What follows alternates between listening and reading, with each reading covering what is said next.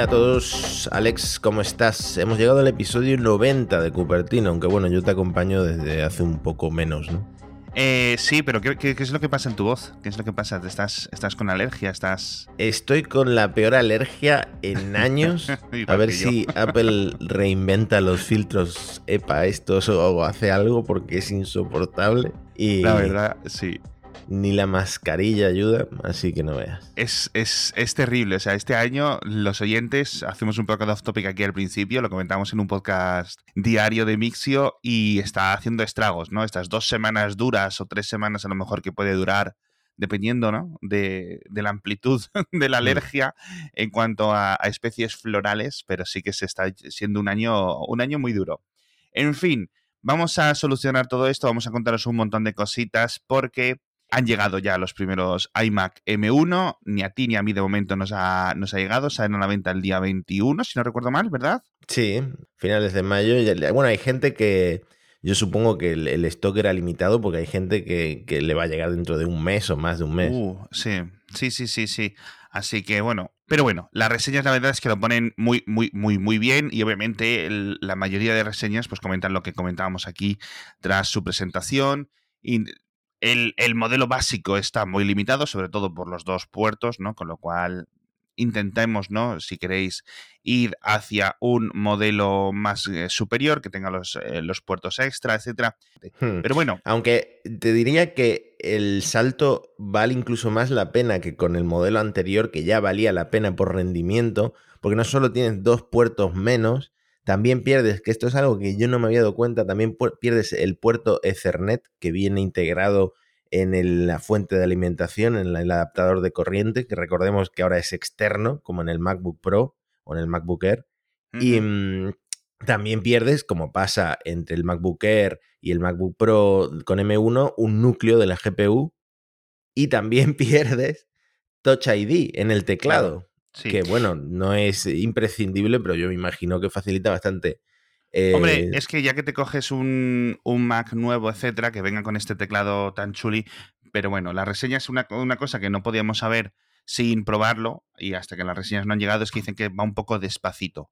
Es decir, que la, esa tecla, la tecla del Touch ID, desde que pones el dedo hasta que desbloquea, no es tan insta mágico como hmm. en como en un iPhone, por ejemplo, por decirlo así, ¿no? Sí, bueno, va, por, Bluetooth, básicamente. Es la primera vez que, que Touch ID sale del ordenador, ¿no? Y, lo, pasa en el teclado. Así que, bueno, yo creo que no es tan importante la velocidad para, iniciar sesión. Sigue siendo más rápido que poner tu, tu contraseña. Y una cosa que mm, me ha gustado de las reviews es que, por lo visto, Apple a la tecla donde está integrado Touch ID le ha puesto como una respuesta diferente, como que hay que hacer más presión para que no la pulses por accidente, porque si mm. pulsas esa tecla por accidente te deslogueas de tu sesión. Entonces está muy bien pensado. Eso está muy bien, la verdad. Así que nada. Pero bueno, esto con los M1 que ya irán llegando, ya los iremos probando, ya os iremos contando. La verdad es que tiene muy buena pinta. En el primer, realmente, el primer ordenador, digamos, construido desde cero para esta nueva arquitectura Apple Silicon. Y la verdad es que se nota. Pero justo cuando se las reseñas, nuestro amigo Mark Gorman volvió a comentar un poco un montón de los resúmenes o de los rumores y resúmenes de rumores que estaba él eh, con, la, con los tambores, ¿no? Dando, dando cera desde hace unas semanas. No hay mucha nueva información en el último artículo que publica, pero sí hay algunas cositas interesantes. Parece que se confirma que los nuevos MacBook Pro van a venir con el puerto SD, para, mí, para tarjetas eh, SD y también puerto HDMI, con lo cual vuelven esos puertos. Fíjate que yo eso era una de las cosas que me da un poco igual. Es decir, yo solo quiero más puertos y más puertos normales, es decir, no, no puertos específicos, pero estoy seguro que a mucha gente le va, le va a encantar que vuelvan, ¿no? Hmm. Además, los nuevos MacBook Pro que serían de 14 y de 16 pulgadas que por fin llega el, MacBook de 14, que llevamos dos años hablando de él. Exacto, pero según Gurman, eh, esto me ha parecido curioso. Primero que llegan a principios de verano, o sea que están ahí al caer. Sí, Y en Lo que segundo comentábamos lu- con, con la semana pasada, ¿no? Sí, y en segundo lugar, el MacBook Pro de 13 pulgadas, si es que te lo acabas de comprar en la versión con M1 y con el diseño antiguo, va a seguir estando dentro del catálogo y funcionará como el MacBook Pro de entrada, como el de gama baja, y Ah. los nuevos, con procesadores nuevos, con mucho más núcleos. Bueno, de hecho, el, el procesador es básicamente... Es em, el nuevo. Este vendría con lo que pe- pensamos que Apple le va a llamar M2 o M1X o algo diferente, pero es está muy por encima del M1, ¿no? Sí, y habría dos versiones en, el MacBook Pro de 14, o me imagino, no sé si lo diferenciarán por tamaño de pantalla o luego tú puedes configurar cada uno a tu gusto, pero hay dos, dos versiones del nuevo procesador. Em, ambos tendrían 8 núcleos de alto rendimiento y dos núcleos de los energéticamente eficientes. Y la GPU sí se diferenciaría, uno tendría 16 núcleos y otro tendría 32 núcleos. Entonces ya estamos empezando a ver como muchos más núcleos que en el actual M1. O sea que ya en el segundo año de Apple Silicon vamos a ver un salto increíble y me da un poco de pena por la gente que se acaba de comprar un Mac con M1, ¿no? Bueno, al final eh, ti- tienes el ordenador que cuando tú lo compras te gusta lo que, lo que has comprado. Ese tipo de cosas siempre pasan lo mismo, ¿no? Es la discusión eterna. ¿Qué hago? ¿Me espero a que salga el nuevo y luego cuando sale el nuevo digo, bueno, me espera que salga de eh, que se le rebaje el precio, van pasando los meses y luego dices, bueno, ya me espero al nuevo y al final no te compras un ordenador nuevo nunca, ¿no? En algún Hmm. momento tienes que decidir. Sí. Y bueno, yo creo que tanto la gente que compró últimos MacBook, ¿no? Con, con Intel, como la gente que compró los primeros con M1, van a estar muy contentos en general. O sea, pero la principal diferencia para que nos hagamos, en vez, digamos, el M1 serían 8 más 8, ¿vale? 8 de CPU y 8 de GPU, menos en algunos modelos que se tiene 7 de GPU, por, por lo que comentábamos, para sacar un poco más de rendimiento a, a los que no salen perfectos, viene con un núcleo desactivado en la parte gráfica, entonces 8 más 8 en el M1 y 10 más 16 en el M2 o 10 más 32, ¿vale? Hmm. 10 de general y 16 o 32 de gráficos. Y también la RAM, por fin, en principio, en estos MacBook Pro, para que se note el Pro, tendríamos opciones de 32, que estaba muy solicitado, e incluso de 64 gigabytes de RAM, con lo cual Hmm. eso va a estar muy, muy bien, sobre todo porque parece que sigue siendo el principal limitador de estos M1, ¿no? Hmm. Así que, así que a ver qué tal, qué tal funciona. Hmm. Bueno, y por supuesto, nuevo diseño que no es que se filtrara, es que robaron esquemáticos a Apple y hemos visto más o menos cómo será, un diseño eh, plano, hemos Hmm. visto también que lleva varios puertos, USB-C, Sí. Thunderbolt, etc. Pero Mark Gurman no se ha quedado ahí y ha hablado de todas las renovaciones que tiene planeada, eh, planeadas Apple para este año, para este mismo año y para el año que viene, empezando después del MacBook Pro por un MacBook Air que también hemos visto renders filtrados por nuestro amigo John Prosser.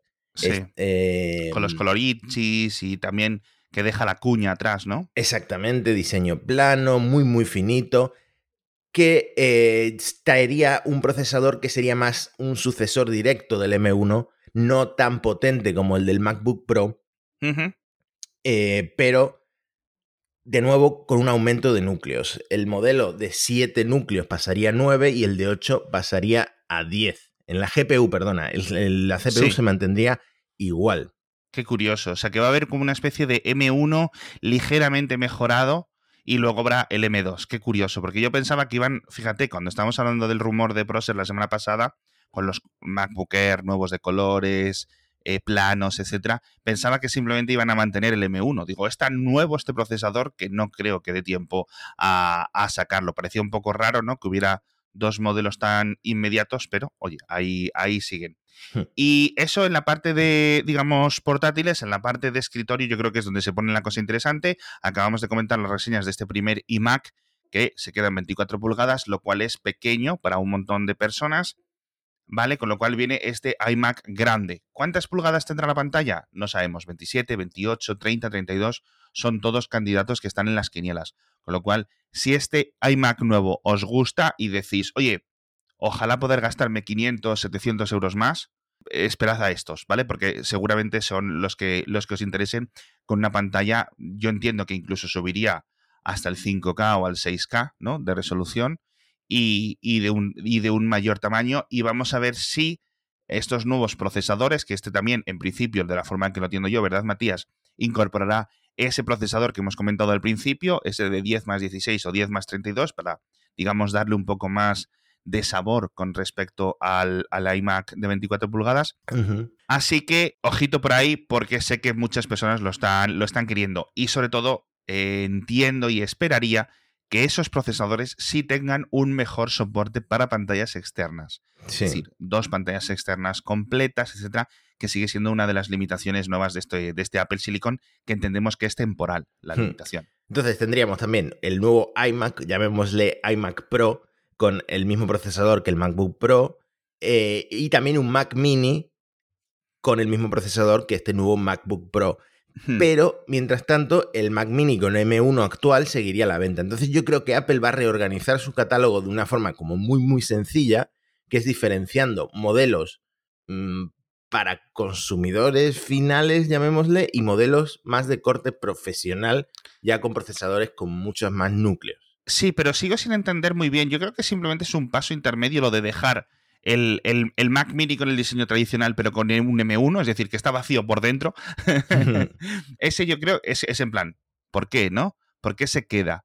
aparte de que si salga este nuevo Mac Mini, etcétera. Y con los MacBook Air lo mismo, o sea, tienes el MacBook Air tienes los MacBook Air de colores que van a salir dentro de poco, pero tienes el MacBook Air viejo con M1, tienes los nuevos MacBook Pro que van a venir, pero a su vez mantienes el MacBook Pro con diseño viejo pero con un M1, va a ser un poco cacao. Yo no sé si es temporal, es una medida de paso hasta que se renueve la gama, porque si no, hombre, sería chulísimo, ¿no? Que Apple renovase toda la gama en un año, pasando de Intel a Apple Silicon, pero bueno, hmm. en general, vamos a ir viendo cómo, cómo, lo presentan. Yo entiendo que muchas de estas cosas, salvo quizás lo del MacBook Pro un poco adelantado, pero yo no sé si lo de verano realmente va a confirmarse, porque este tipo de cosas van despacio, ¿no? Recordemos que, que, sigue habiendo problemas de suministro de componentes, ¿vale? Con lo cual tened estas cosas siempre presentes. No es un año, no es un buen año para comprar electrónica, está todo muy complicado, con lo cual un montón de fechas, incluso Apple, se le van a ir eh, escapando, tristemente.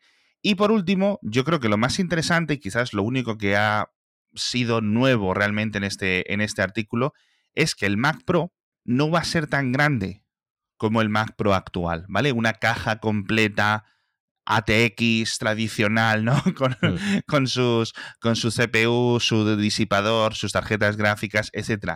Y que aquel eh, Mac Pro de tamaño reducido o, reducido a la mitad que comentábamos en los rumores hace unas semanas, va a ser el futuro Mac Pro. Hmm. Es decir, no va a haber dos Mac Pros, va a haber un Mac Pro y va a ser del tamaño, me lo invento, de una tostadora grande, ¿no? Sí, y esto plantea una duda que los actuales Macs con M1 son 0% ampliables, no puedes meterle ni siquiera RAM. Y el Mac Pro, que pasaron del modelo de papelera tan criticado a un Mac Pro más extensible, más ampliable, ¿volvería a ser cerrado? ¿Lo compras y te quedas con eso? Claro, eso es lo que no sabemos. Quizás en la parte de almacenamiento sí sea expandible, pero quizás simplemente tiren por Thunderbolt. Es decir, mira, lo amplías por Thunderbolt. ¿Quieres meterle más almacenamiento? Thunderbolt. ¿Quieres meterle más potencia gráfica? No sé, porque no sabemos muy bien cómo encaja un sistema de tarjetas gráficas externas en este tipo de arquitectura. Es que hmm. no hemos visto ningún ordenador realmente, va todo integrado en el chipset, ¿no? ¿Que le quieres poner más RAM incluso? No puedes, va integrada dentro del chipset, con lo cual un montón, digamos, de las peculiaridades de estos Mac Pro últimos, tan queridos de 2019 y 2020, etcétera, pues se perderían si no es ampliable.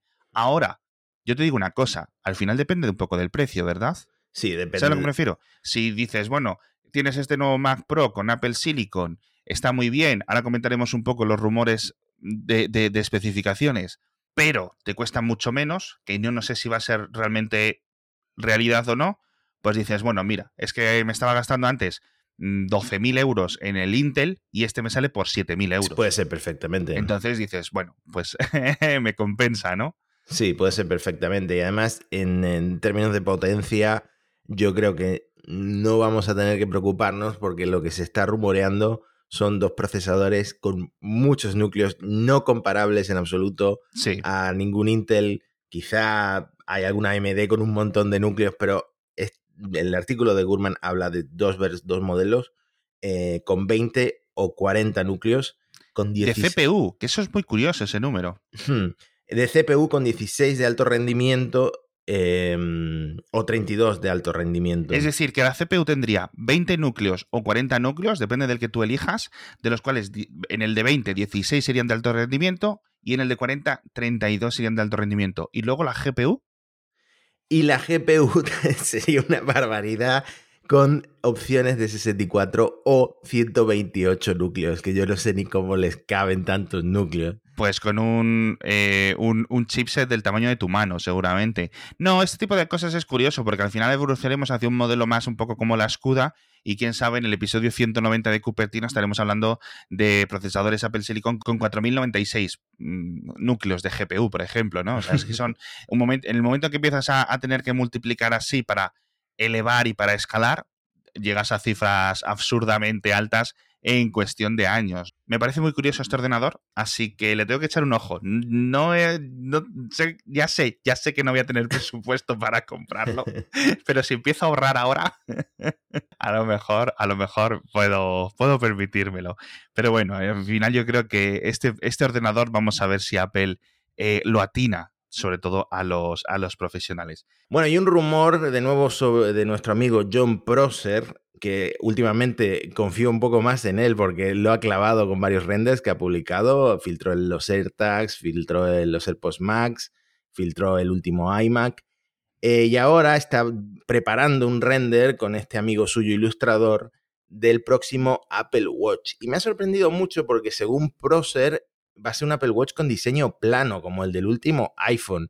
Y yo no sé si un diseño como el del último iPhone es cómodo en la muñeca. Tendría que ver cómo Apple consigue que eso sea cómodo en la muñeca, porque si yo me pongo ahora mismo mi iPhone 12 en la muñeca, los bordes son un poco molestos. No lo sé, no sé, quizás se refiere a plano en el sentido de la parte superior más que la parte inferior, ¿sabes? De la parte de la pantalla, etcétera.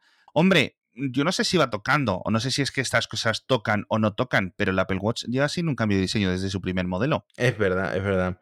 Y por otro lado, añaden un nuevo color verde. Ay, mira, eso sí, eso sí. Colores nuevos, sí, sí, sí, todos los que hay. No, la verdad es que los colores siempre son, siempre son interesantes y siempre va a haber, aunque sea un 2, 3, 4% que dice, oye, mira, ¿no? Eh, me, puede, me puede colar. Pero bueno, eh, bueno, por resumir el anuncio de Apple Music, que es un poco complejo porque han presentado dos cosas totalmente distintas a la vez, pero muchos medios lo han, explicado muy bien, así que vamos a resumirlo muchísimo. Son dos cosas distintas. Por un lado, audio espacial, que es esto que, por ejemplo, los AirPods Pro pueden reproducir, que es como este, este sonido envolvente basado en Dolby Atmos. En el Apple TV funciona con películas y tal, y ahora lo va a funcionar con miles de canciones.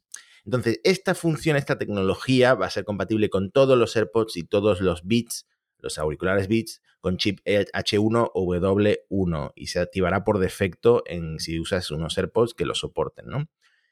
Por otro lado está la reproducción sin pérdida, o sea, mm, cuando tú reproduces una canción en streaming en Apple Music, obviamente está comprimida en formato AAC para, reducir el consumo de, datos y para reducir el almacenamiento, etcétera, etcétera. Entonces ahora Apple, a partir de junio, 20 millones de canciones y más adelante todas las canciones del catálogo, que son 75 millones, van a estar disponibles en el, formato ALAC, que es el codec que usa Apple mm, digamos, sin pérdida, o sea, en calidad prácticamente de estudio, ¿no?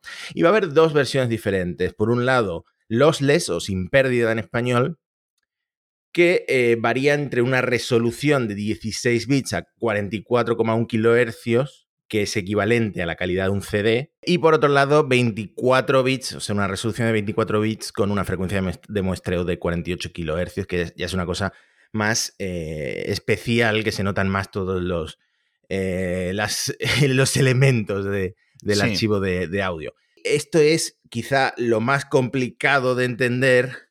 También estará disponible las, las canciones, estas 75 millones de canciones, en una resolución súper alta que Apple ha llamado High Res Lossless Audio, que se reproduce en 24 bits a 192 kilohercios. Entonces, eso es una barbaridad. Esta calidad ya es prácticamente como, como lo produjeron en el estudio, pero no se puede reproducir.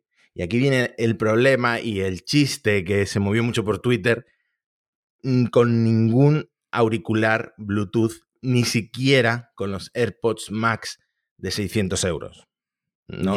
Porque necesitas eh, como un amplificador, un DAC externo para que funcione. Podrás reproducirlo en, un iPhone, pero no con ningún auricular Bluetooth de Apple por ahora y, creo que con ningún auricular Bluetooth del mercado, porque, porque necesitan comprimir esa cantidad ingente de datos para poder transmitirla por Bluetooth. Sí, lo que más me fascina a mí, de todas formas, es que esto entonces, claro, tú no lo puedes reproducir por, por auriculares de este estilo, como decías tú, con lo cual dices, bueno, en los HomePod, que tiene un procesador además muy potente, pueden tirar de, de Wi-Fi, obviamente, a la calidad que necesites para descargarte esos episodios, y, tampoco eh, tienes ese, ese lossless de alta resolución, ese high res lossless, que parece un trabalenguas, ¿no?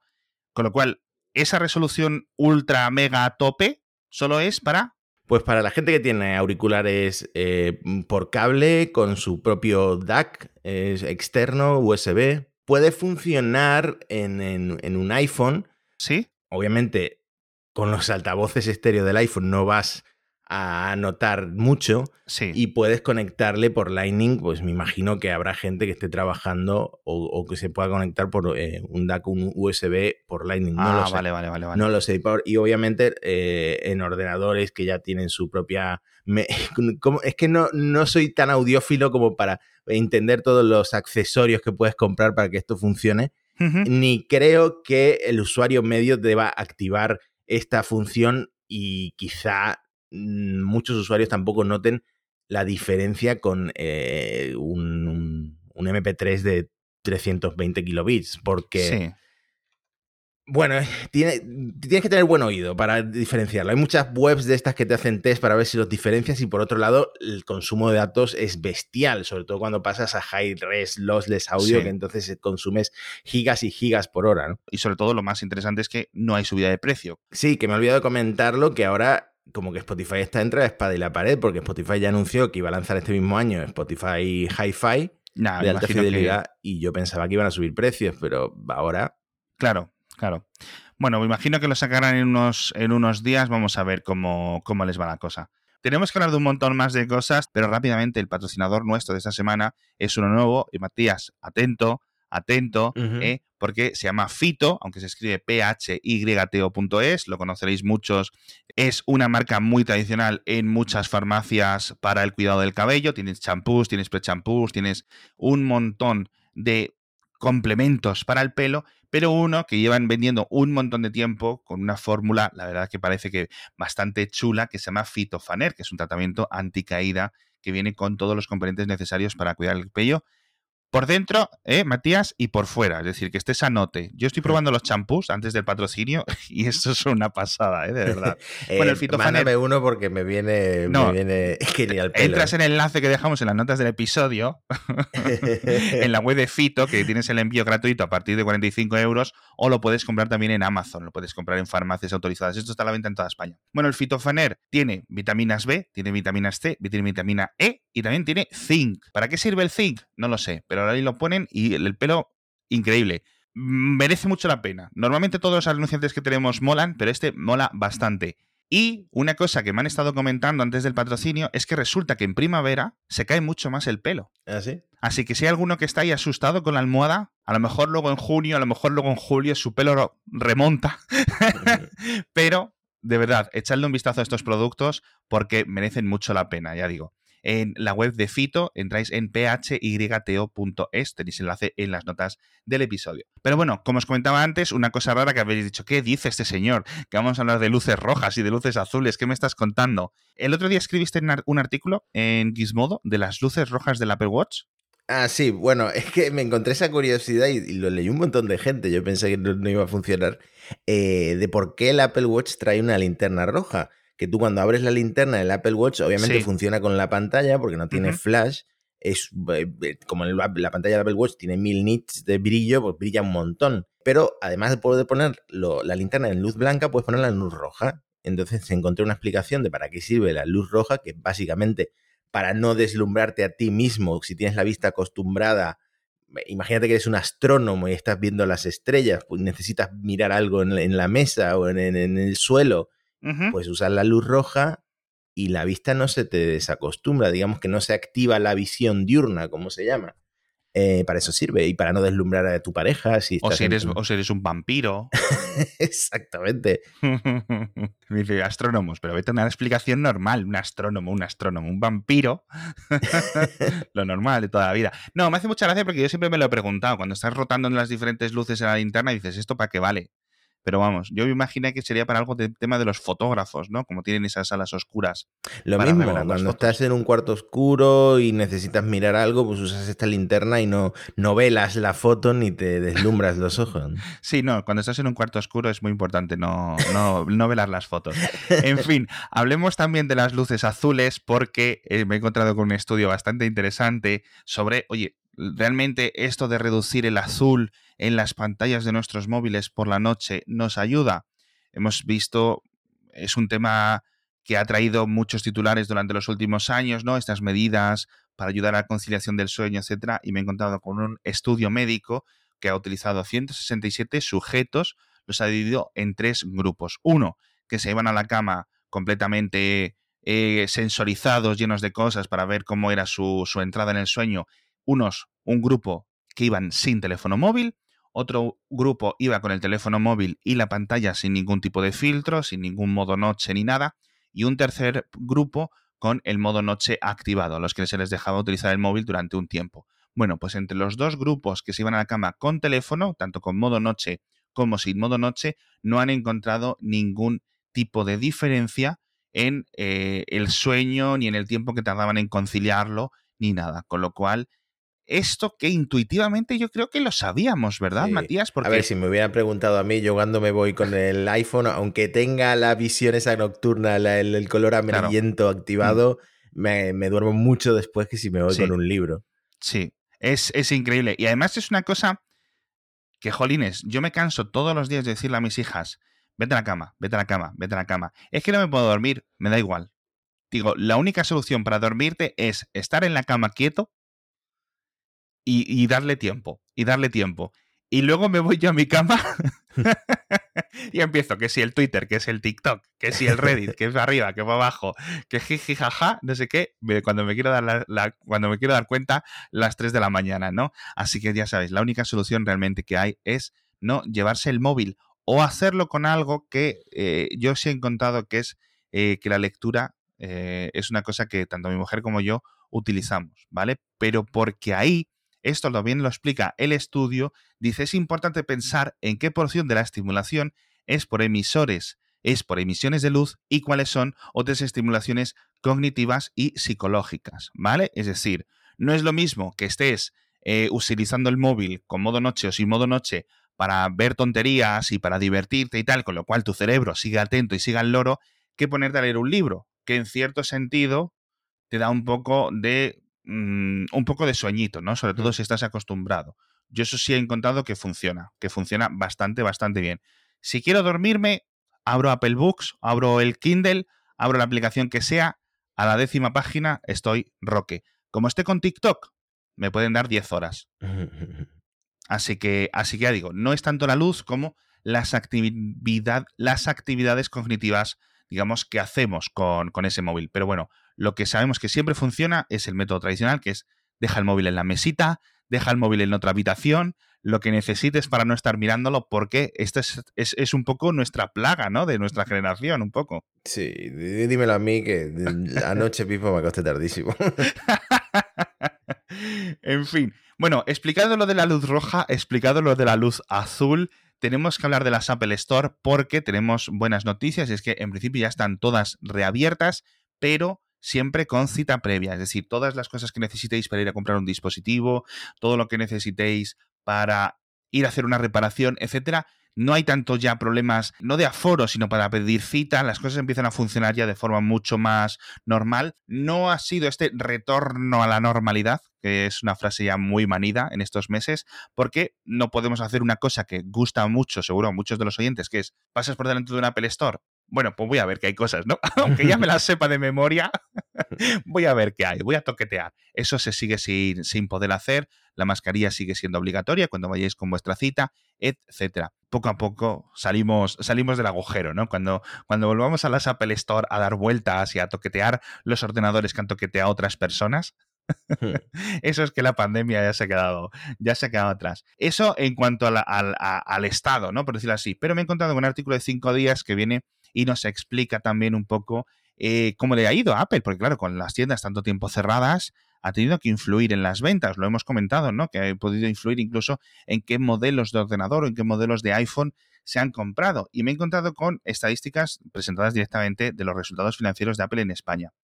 Dicen que en 2020 la sociedad, es decir, Apple Retail Spain, por ejemplo, que creo que es como se llama, contabilizó unos ingresos de 371 millones de euros, lo que supuso un 14,4% menos que en el ejercicio de 2019, con lo cual se ha notado, se ha notado esos meses que han estado las, las tiendas cerradas por mucha venta online que podamos hacer, ¿no? Eh, la verdad es que todos los negocios han sufrido. Es decir, si Apple sufre un 14%, no me quiero imaginar cómo están los pequeños negocios de, todo el mundo. Pero bueno, otra cifra que me ha sorprendido bastante de este artículo es que Apple tiene en plantilla 1.379 personas de contrato fijo, mm. que me parecen un montón. No pensé que fueran tantas, pero claro, con 11 tiendas... Son 11 tiendas. 11 tiendas, pues ciento y pico por, por tienda. Un montón, sí. Sí, entiendo que habrá algunas tiendas que sean mayores, entiendo que habrá, eh, digamos, personal que no sea específicamente de las tiendas o que sea más directivo, etcétera, pero es un montón. Y por cierto, también salen las cifras. De, es que este, artículo es muy goloso. Salen las cifras de cuánto se gasta Apple en alquiler. Cuánto, eh, sin mirar el guion, Matías, que el guion lo pone.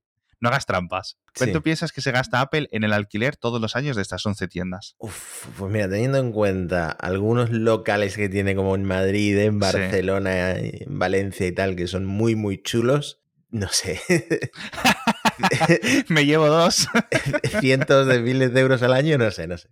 Cientos de miles de euros. No has alquilado un local comercial en tu vida, Julio. 13 millones de euros cuestan al año el, arrendamiento. Madre de Dios. Cuesta mucho, chatos, ¿eh? Hay que ir a comprar ahí los Mac, que los alquileres no se pagan solos. Es que son sitios muy golosos y son siempre posiciones y ubicaciones comerciales muy, muy potentes. Así que más o menos, ya digo, salen como a un millón y pico de media. Entiendo que, por ejemplo, la de Sol de Madrid, pues costará mucho más el alquiler que la de Valladolid por ejemplo, ¿no? Por inventarme un poco una diferencia, yo creo que quizás la más grande. Pero bueno, ahí están. Así que ya digo, me quedo, me quedo con la cifra esa de los 1.400 empleados casi. Me parece, me parece una cifra muy, muy curiosa. Y por último, ¿te acuerdas de ese jardín de los héroes americanos que había preparado Donald Trump? Sí. En el que iban a estar, iba a estar Colón, iba a estar Tesla, iba a estar Neil Armstrong, el astronauta, iba a estar Henry Ford, etc. Y también iba a estar el amigo Steve Jobs. Bueno, pues ese plan para esos jardines de los héroes nacionales lo acaba de cancelar el presidente Joe Biden. Ya lo dijimos cuando lo comentábamos que parecía una idea un poco rara, ¿no? Hmm. Para ver cómo, cómo se implementaba, pero la verdad es que a mí me hubiera gustado verlo, ¿no? No sé, ese tipo de, así, un jardín con unas estatuas, etcétera, nunca está de más, pero oye, al final... Era, era una cosa un poco trampiana y también te digo, no sé si había personajes vivos en plan Bill Gates, pero da tiempo a cancelar todavía a Bill Gates y otros personajes. Sí, yo creo que los de, los, de, los de Microsoft van a empezar a referirse como ese accionista de Apple, el famoso accionista de Apple Bill Gates, en vez del famoso fundador de Microsoft. No, pero es eso, esa era la gracia, ¿no? Que no, que no hubiera gente que, siguiera viva, ¿no? Por eso, por ejemplo, iba a haber una estatua de Kobe Bryant, pero no iba a haber una, una estatua de Michael Jordan, o iba a haber una de Steve Jobs, pero no iba a haber una de Bill Gates, ¿no? Así que, bueno, la verdad es que hubo un poco de quejas también en Estados Unidos, porque que si una persona sí, que si una persona no, Así que eso, es un poco siempre meterse, meterse en jaleos. Pero bueno, yo qué sé, si quieres una estatua de Steve Jobs, yo creo que seguramente se la acaben poniendo en alguna universidad no dentro de mucho, de mucho tiempo. Bueno, en fin, un episodio como siempre muy, muy, muy, muy, muy completito, con muchos rumores de lo que va a venir en la gama Mac, incluso los Apple Watch. Hablamos también de esas luces, hablamos también de esta estatua que al final no será de Steve Jobs. Y nos vemos la semana que viene con más noticias. Ya llegarán, creo, las reseñas de los iPad Pro, con lo cual estad muy atentos porque yo creo que es el dispositivo más interesante. Vamos a ver qué pueden hacer. Y por último, recordaros que estamos a apenas 15, 20 días de la WWDC, así que id preparándoos porque yo creo que va a ser una de las buenas. Así que con eso nos despedimos, id cogiendo palomitas para este 7 de junio y nos vemos la semana que viene con más cositas en Cupertino. Hasta la próxima.